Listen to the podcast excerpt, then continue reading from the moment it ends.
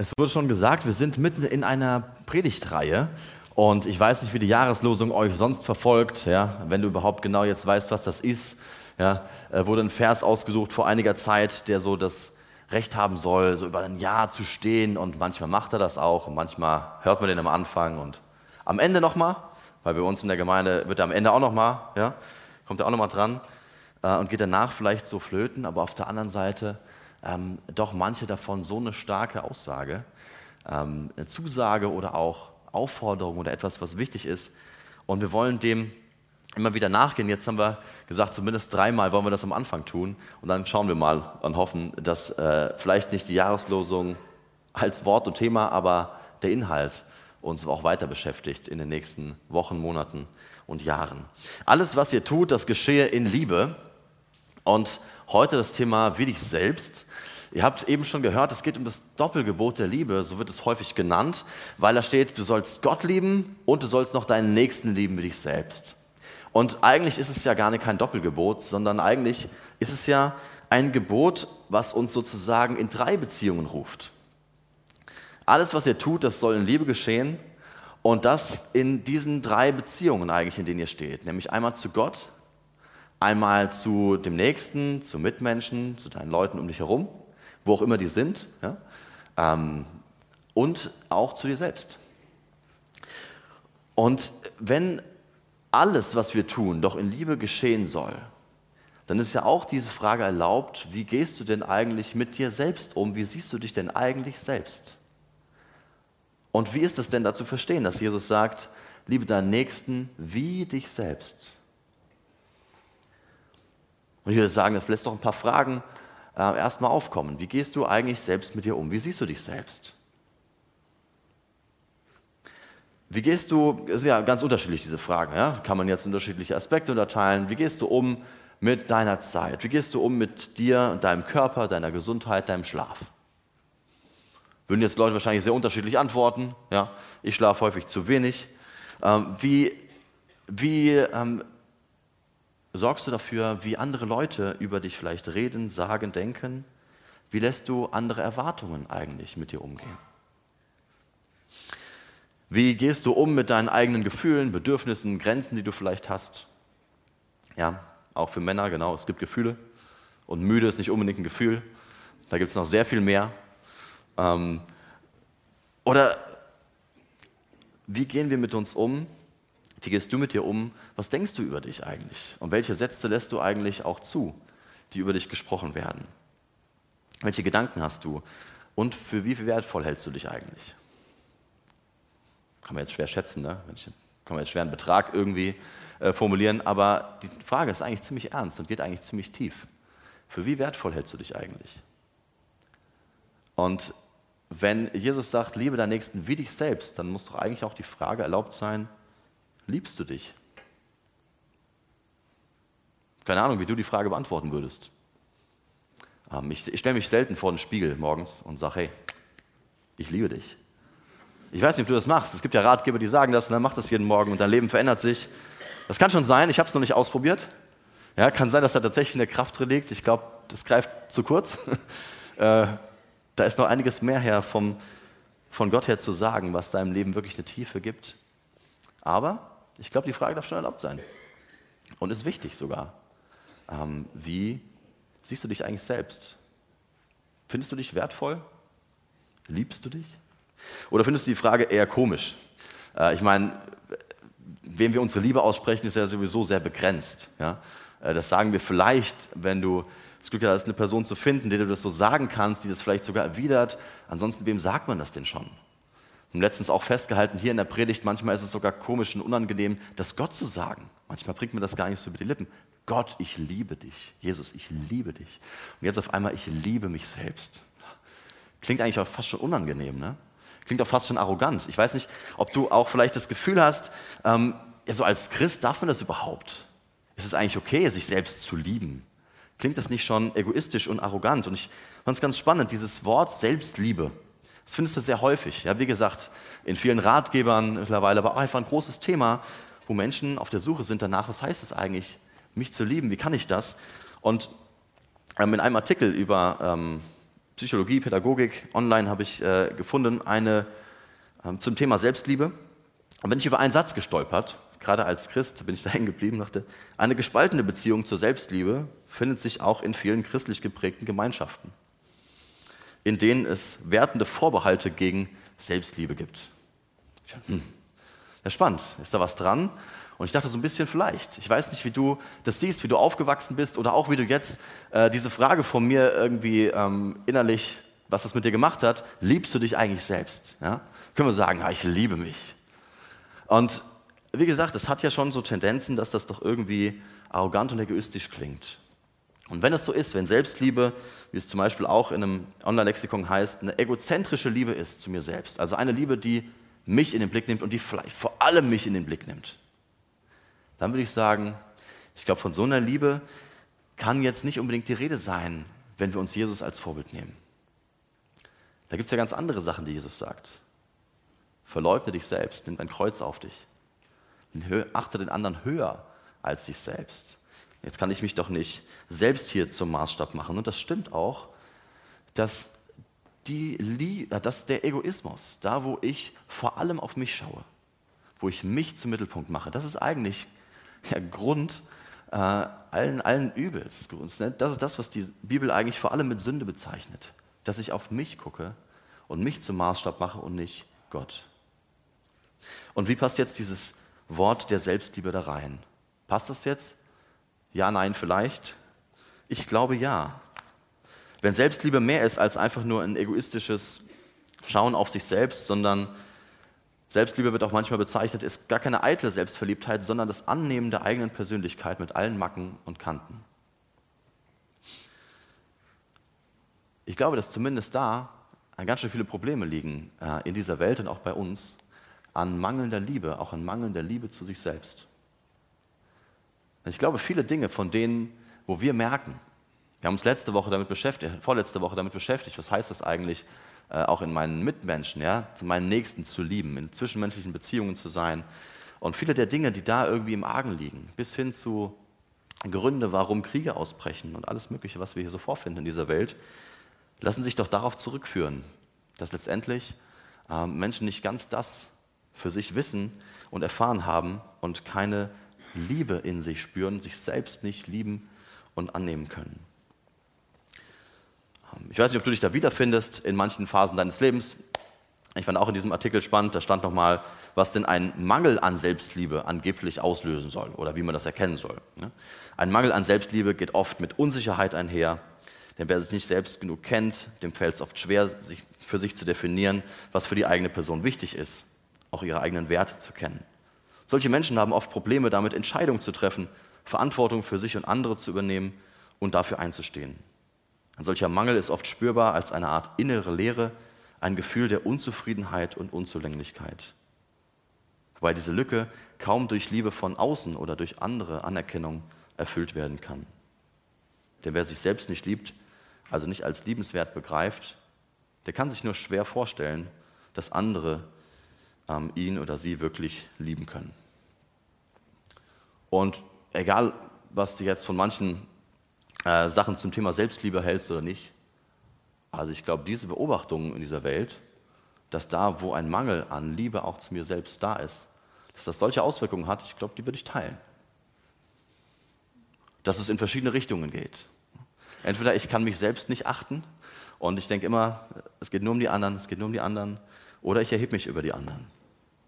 Und doch ist beim, der Grund meistens irgendwie eine innere äh, Lehre und das Unsichersein, ob ich wirklich so bin, wie ich bin, ähm, gut bin oder angenommen bin. Und ich glaube, aus christlicher Perspektive haben wir da nicht so ein Problem damit, äh, dass wir denken, ja, wenn es so in die narzisstische Richtung geht, so in die, in die Richtung, ich erhebe mich über andere, das ist natürlich nicht gut. Ne? Da sind wir uns, glaube ich, recht einig. Äh, sobald man irgendwie das Gefühl hat, da ist jemand, ja, gibt ja diesen Begriff dann selbstverliebt, der ist so eher selbstverliebt, der denkt nur an sich nicht an die anderen, das ist natürlich nicht gut. Ne? Ähm, und gleichzeitig ist das ja auch die Wurzel aus dem gleichen Problem. Als ob jemand, der das Bedürfnis hat, dass alle sehen, wie toll er ist, das macht, weil er in sich selbst weiß, wie gut er ist. Je mehr ich das brauche, dass andere das sehen, schau mal, wer ich bin. Schau mal, wie gut ich Fußball spielen kann. Mann, war ich damals zu einer gewissen Zeit froh, dass gewisse Leute mich beim Fußballspielen beim Tor erwischt haben. Ich dachte, geil. Ja, jetzt denkt die Person besser über mich. So. Nein, ne, wir wollen gut dastehen. Warum machen wir das? Dass wir uns wichtig ist, was für einen Abischnitt wir haben. Hey, was für eine Karriere wir hinlegen. Schaut mal, äh, wie ich in meinem Beruf aufgestiegen bin. Wie ich es noch hinkriege hier, noch mit Familie am Ende. Und schaut mal, wie das ist und schaut mal, wie ich das hinbekomme. Warum? Weil wir selbst unsicher in uns selbst sind. Oder auf der anderen Seite, ich kann mich selbst nicht wichtig nehmen, alle anderen sind wichtiger. Und das hat manchmal noch die Gefahr, dass wir das christlich anstreichen. Ja, da ist doch dieser Satz, du sollst den anderen höher achten als dich selbst. Ja. Also ich trete völlig zurück, um mich geht es gar nicht, es geht nur um den anderen. Grenzen, ähm, Bedürfnisse als Christ, was ist das? Habe ich das? Darf ich das haben? Oder ist es nicht eher der andere? Ich soll auch den anderen lieben. Ihr Lieben, ich glaube, dass es nicht nur okay ist, als Christ sich selbst zu lieben. Ich glaube zum einen, dass wir das brauchen. Jeder Mensch braucht das, äh, um zu überleben. Aber ich glaube auch, dass es eigentlich zutiefst vom Evangelium gefordert ist. Dass du und ich uns sagen können, ich liebe dich.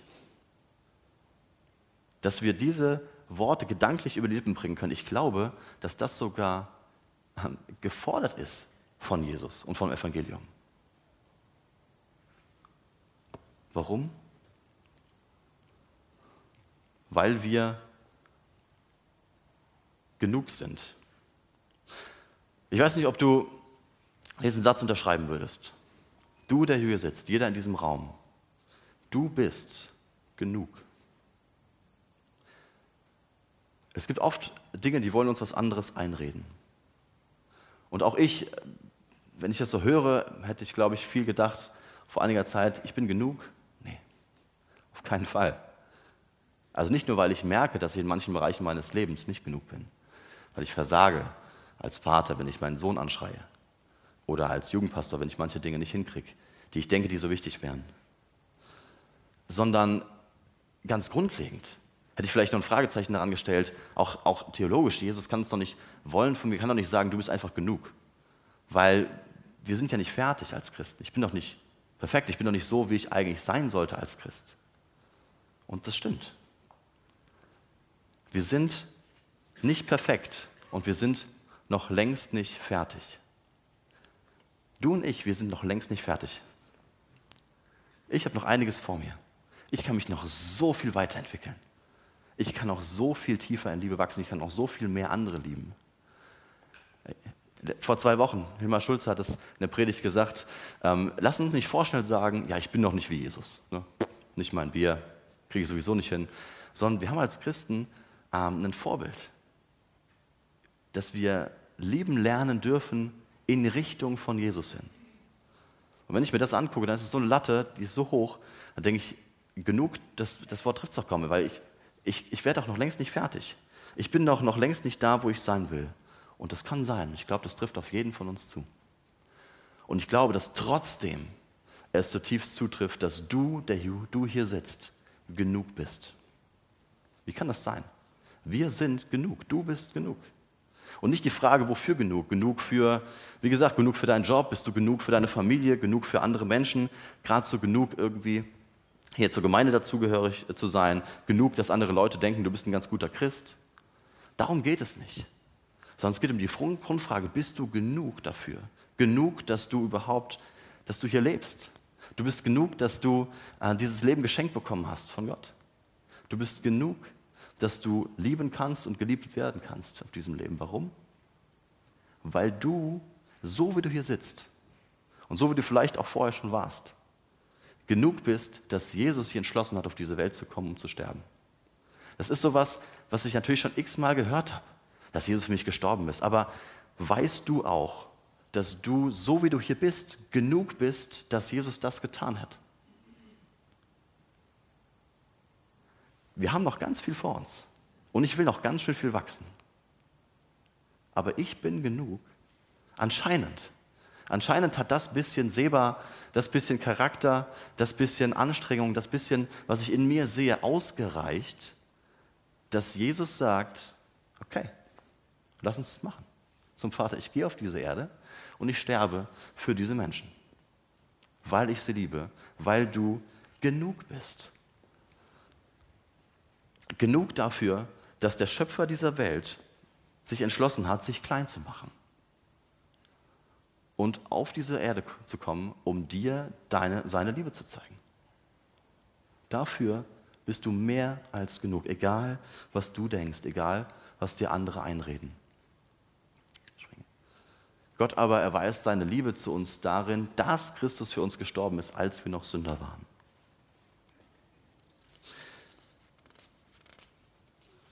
Ich muss zum einen an meine, meine Kinder denken. Ich denke, also, die, die haben auch noch ein bisschen Entwicklung vor sich.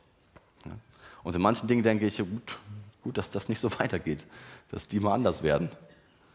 Aber auch jetzt schon will ich der Vater sein, der sagt, ich liebe dich trotzdem. Und ich, ich darf das sogar fühlen. Ja? Es gibt Momente, da kippt das Gefühl. Aber so ein Gefühl, wo ich mir denke, boah, du kleiner Scheißer, du hast eigentlich nichts gemacht um meine Liebe zu verdienen und trotzdem ist sie da. Wie viel mehr muss das bei Gott dem Vater so sein? Anscheinend, der dich gemacht hat. Oder ich muss an ähm, das Bild denken, wo, vielleicht hast du das im Sport selbst kennengelernt, ja, wenn es geht um, um Schulsport oder wo auch immer, da werden die Mannschaften gewählt. Ich weiß nicht, ob das für dich äh, häufig eine sehr erfolgreiche äh, Situation war, weil alle gesehen haben, du wurdest recht früh gewählt. Oder ob du vielleicht eher zu denen gehört hast, ähm, wo sie am Schluss noch gesagt haben, ach, den Seba, ja, den bekommt ihr. Nein, komm, der Seba kommt zu euch. Nein, komm. Okay, wir nehmen den Seba. Ich weiß nicht, ob das, ob das so Erfahrungen waren, die dein Leben geprägt haben. Ich, ich hoffe es nicht für dich. Ich glaube, wenn, dann macht sowas mit uns. Und es prägt uns. Und es lässt uns das Gefühl verstärken, dass wir eben nicht genug sind, weil wir nicht in diese Mannschaft gehören, weil wir nicht genug sind, um das zu erfüllen, was jetzt gerade gebraucht ist. Und das ist eigentlich das Evangelium von Jesus, dass, er, dass wir vor ihm stehen und er sagt, dich will ich gerne im Team. Dich, du denkst, du bist nicht würdig, komm her. Du denkst, du hast nichts drauf, komm her. Du hast keinen Bock auf mich, komm her. Du willst nichts von mir wissen, ich aber von dir. Und jedem von uns sagt er, ich hätte dich gerne in meinem Team, ich hätte dich gerne in meinem Team, ich hätte dich gerne in meinem Team. Und die Frage ist eigentlich nur für uns, ob wir das glauben und ob wir das wollen. Und wie gesagt, gerade auch manchmal als Christen ja, stehen wir, glaube ich, in der Gefahr, dass wir, Gott, dass wir an Gott glauben, aber ihm nicht glauben. Wir sagen, ja, ich lebe schon irgendwie mit dir, aber ich glaube dir nicht wirklich, was du über mich sagst. Und ich glaube dir nicht wirklich, wer du bist. Ähm, ich glaube dir vielleicht nicht zutiefst, weil ich das einfach nicht fühlen kann. Und es hat viel damit zu tun. Marion hat es gesagt, wie wir aufgewachsen sind. Ja, was für ein Liebestank du hast, ob du dich auch geliebt fühlst oder nicht, das hat natürlich auch viel damit zu tun, was dir andere Menschen gesagt haben in deinem Leben. Wie du aufgewachsen bist, ähm, wie viel deine Familie vorher mitbekommen hat und dir weitergeben durfte oder andere Menschen. Ähm, aber auch einfach Situationen, wie du die irgendwie wahrgenommen hast und vielleicht interpretiert hast. Und manchmal ist es da gar nicht so leicht, diese Gefühle wieder loszuwerden, ähm, aber das will Gott dir sagen. Ich bin für dich gestorben. Egal, was dein Gefühl und was andere Dinge über dich sagen. Du bist genug für mich und für eine Beziehung zu mir. Und wie dürfen wir lernen, ähm, das wegzulassen? Ich lädt ähm, die, die zwei Fragen, die lasse ich euch nachher noch mal ein Stück weiter stehen. Da könnt ihr ein, zwei Minuten drüber nachdenken. Ähm, es gibt ja viele Hinweise, die mir zeigen, okay, woran merke ich das so ein bisschen? dass äh, ich da irgendwie in der Gefahr stehe, dass ich das gar nicht glauben kann. Dass ich das zwar vielleicht sogar weiß, vielleicht habe ich es gehört, vielleicht fand ich es jetzt gar nicht schlecht, so wie ich das hier in der Predigt, vielleicht fand es okay, wie ich das hier gesagt habe in der Predigt und es spricht dich irgendwie an. Aber wie können wir denn ähm, uns da von Gott wirklich mehr lieben lassen? Wir hatten vor einigen Jahren als Ältestenkreis, waren wir auf einer Tagung in Langeoog und da war das das Thema für mehrere Tage. Ja? Die Kunst, sich von Gott lieben zu lassen. Äh, denn selbst wenn du das weißt, ist es immer noch eine Frage, wie sehr glaube ich ihm das wirklich und wie sehr bin ich da mit ihm unterwegs. Und ich glaube, eine Sache ist natürlich, dass du erstmal guckst, wo gibt es Sachen in deinem Leben, die halt was anderes sagen. Die andere Stimmen sind. Ähm, wo, wo bin ich besonders in der Gefahr? Vielleicht merkst du es einfach in deinem Verhalten. Ja? Bist du jemand, der es immer versucht, allen recht zu machen? Schuldig zum Beispiel. Ja? Oder der ähm, irgendwie am Anfang nicht so Grenzen ziehen konnte, wo er dachte, ja, es geht doch irgendwie, wie gesagt, es geht halt um die anderen und ich kann doch jetzt schlecht Nein sagen. Ich kann nur sagen, das geht nicht, der, der braucht mich doch. Und vielleicht ertragst du es nicht, wenn andere Leute dich nicht mögen, vielleicht erträgst du es nicht, wenn du kritisiert wirst, weil du eigentlich perfekt sein willst, weil du zeigen willst, dass bei dir eigentlich kaum Fehler auftreten. Und wenn doch, dann bist du entweder völlig niedergeschlagen, zweifelst an dir, hast ein schlechtes Gewissen oder in die andere Richtung gehst in Gegenangriff über und sagst, was hast du das Recht, mich hier zu kritisieren? Guck mal auf dich und du machst den anderen lieber fertig, damit du merkst, ah, doch, bist doch wieder besser als der andere. So schlimm war der Fehler ja gar nicht. Bei anderen gibt es noch viel mehr. Was wir so für Dinge haben, wo wir merken, oh, ähm, da leben wir gar nicht ganz in dem, was Gott eigentlich für uns hat. Und es können natürlich Sätze sein, die in deinem Leben mal gesprochen würden über dich oder die du selbst sagst. Muss noch nicht mal sein, dass der laut ausgesprochen wurde, kann auch einfach sein, dass du den glaubst, dass er sich irgendwie verfestigt hat. Ja. Ganz krass können es natürlich Sätze sein, wenn jemand sagt, wir wollten dich eigentlich gar nicht, wir wollten eigentlich eine Tochter oder einen Sohn und dann kamst du. Ähm, oder du wirst es nicht wirklich zu was bringen. Das kannst du nicht, immer und immer wieder. Warum bist du nicht so wie die anderen? Ah, oder warum bist du nicht gut genug? Du bist nicht gut genug, reicht nicht aus. Vielleicht auch subtiler, ja? Immer so ein bisschen, immer so grundlegend, immer durch, so, ja, ein bisschen besser hätte es schon sein können. War okay, aber ein bisschen besser. Mehr hättest du dich noch anstrengen können. Ein bisschen mehr hättest du noch was geben können. Da wäre noch was gegangen. Und das vielleicht nicht auf so eine motivierende Art, sondern auf eine Art, wo du merkst irgendwann, puh, ähm, anscheinend bin ich hier nicht genug. Oder wie gesagt, sogar den christlichen Anstrich. Ja? Du denkst, nee, es kommen einfach immer die anderen. Du bist halt nicht dran, sondern es geht um die anderen. Achte die anderen höher als dich selbst. Der andere, der andere, der andere. Und das ist auch gar nicht so leicht. Denn Jesus fordert auch sogar einiges von uns oder er wünscht sich einiges von uns. Aber dazu sage ich gleich noch was. Und wenn du so einen Satz merkst, dass einer sich besonders äh, triggert, dann ist es, den zu entlarven, einfach zu sagen, okay, das stimmt nicht. Äh, und sei mit Menschen und mit Gott im Gespräch, den loszuwerden. Paulus sagt, dass uns nichts und niemand von Gottes Liebe trennen kann. Auch nicht irgendwelche anderen Sätze, auch nicht irgendwelche anderen Menschen. Und bei manchen ist es einfacher, das, das loszuwerden. Ich finde gerade dieser dieser Aspekt, was ist denn jetzt aber dann mit solchen anderen Dingen noch, dass Jesus ja sagt, ja, wir sollen uns doch auch hingeben, selbst hingeben. Wir sollen uns doch auch selbst aufgeben und den anderen höher achten wie uns selbst. Dann würde ich sagen, Step by Step. Am Anfang ist erstmal wichtig zu erkennen, ähm, ist das denn überhaupt im Gleichgewicht bei dir? Dass du andere lieben kannst wie dich selbst. Ist da überhaupt was da bei dir? Ähm, denn das kann nie auf Kosten anderer gehen. Ich glaube, Gott wollte nie sagen, ja, ne, Philippa 2, äh, der andere ist höher zu achten als ich selbst. Du bist halt hier und du bist wenig wert und der andere ist mehr wert. Das gibt es ja bei Gott gar nicht. Sondern er liebt uns ja alle gleich. Und das zu verstehen, dass es natürlich mir gilt und dass ich mich lieben darf, dass ich wertvoll bin in meinen Augen, das muss ich erst mal raffen.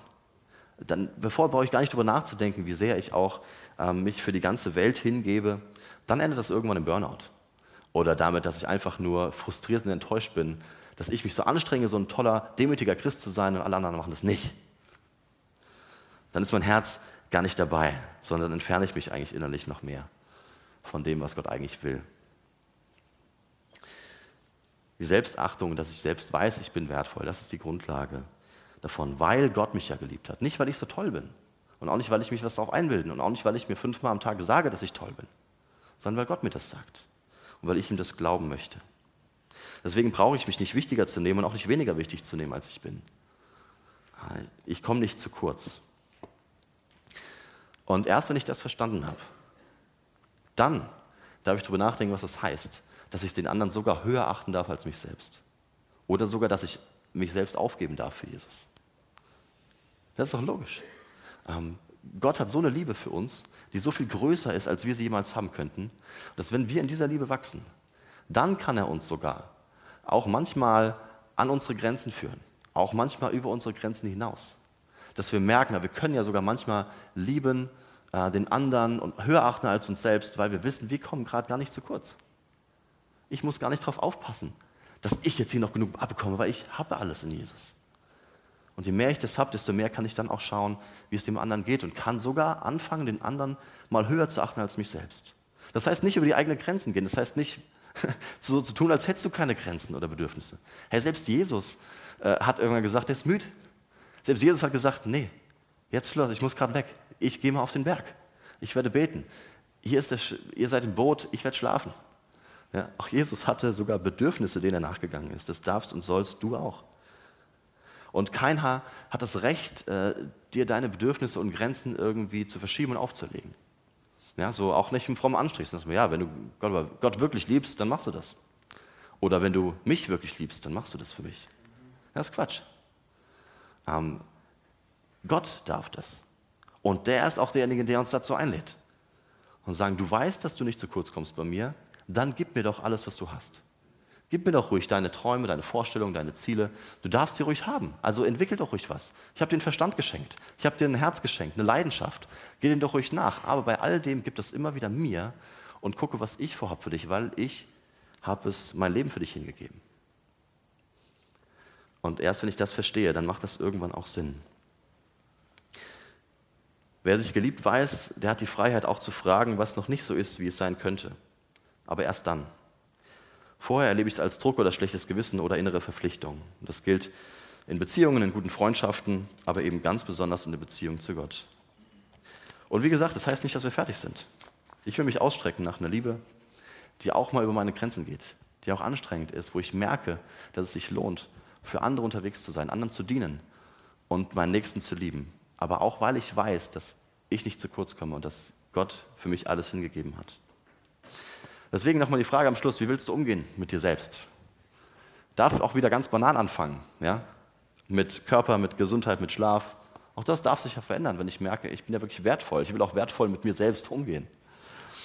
Wie willst du umgehen mit dem, was, wie du deine Zeit verbringst, was du dir vielleicht reinziehst, mit wem du dich fütterst? Wie willst du umgehen mit deinen Bedürfnissen und Grenzen? Äh, mit den Gefühlen, die du vielleicht spürst, mit deinen Kräften haushalten, auch mit den Leuten, die dir anvertraut wurden, in Partnerschaften, Ehe. Ähm, wie willst du umgehen mit Enttäuschung und Verbitterung? Oder wie willst du umgehen mit vielleicht anklagenden, vernichtenden Gedanken oder Sätzen, die in deinem Leben gesprochen werden, die nicht ganz Gott entsprechen? Und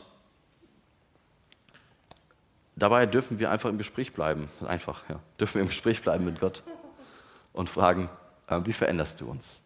Ähm, wie, wie zeigst du mir, dass du mich wirklich liebst? Ähm, Paulus schreibt im Epheserbrief ein schönes Gebet an, äh, ja, an die Gemeinde in Ephesus, wo er sagt, dafür bete ich. Er betet für einige Sachen daraus und das ist ein Auszug daraus. Es ist mein Gebet, dass Christus aufgrund des Glaubens in euren Herzen wohnt, dass euer Leben in eurer dass euer Leben in der Liebe verwurzelt und auf das Fundament der Liebe gegründet ist. Ja, ich bete darum, dass ihr seine Liebe versteht, die noch weit über alles Verstehen hinausreicht und dass ihr auf diese Weise mehr und mehr mit der ganzen Fülle des Lebens erfüllt werdet, das bei Gott zu finden ist. Diese Liebe wünsche ich mir, aber darum dürfen wir beten. Und die können wir nicht von uns selbst heraus produzieren und manchmal ist es vielleicht ein Prozess.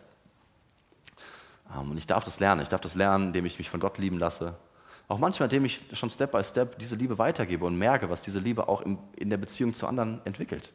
Und darauf auch was zurückkommt. Auch das, ich muss nicht warten, bis ich perfekt fertig bin mit meiner Gottesbeziehung, bevor ich irgendwas mit dem Nachbarn machen kann. Das bedingt sich meistens auch gegenseitig. Aber eben in dieser Reihenfolge. Ich weiß, dass Gott alles für mich gegeben hat und deswegen ähm, bin ich wertvoll. Darf ich zu mir sagen, hey, ich liebe dich. Ich keine Ahnung, ob ich das demnächst mal ausprobiere im Spiegel. Ich glaube, es wird komisch. Aber ich will das innerlich zu mir sagen können. Ah, du bist wertvoll. Und deswegen ah, kann ich auch Gott alles hingeben. Dann kann ich auch den Nächsten dienen und ihm lieben. Und auch mit wirklich Kraft und Wort und Tat. Aber das bleibt eine Kunst, sich immer wieder von Gott lieben zu lassen. Amen.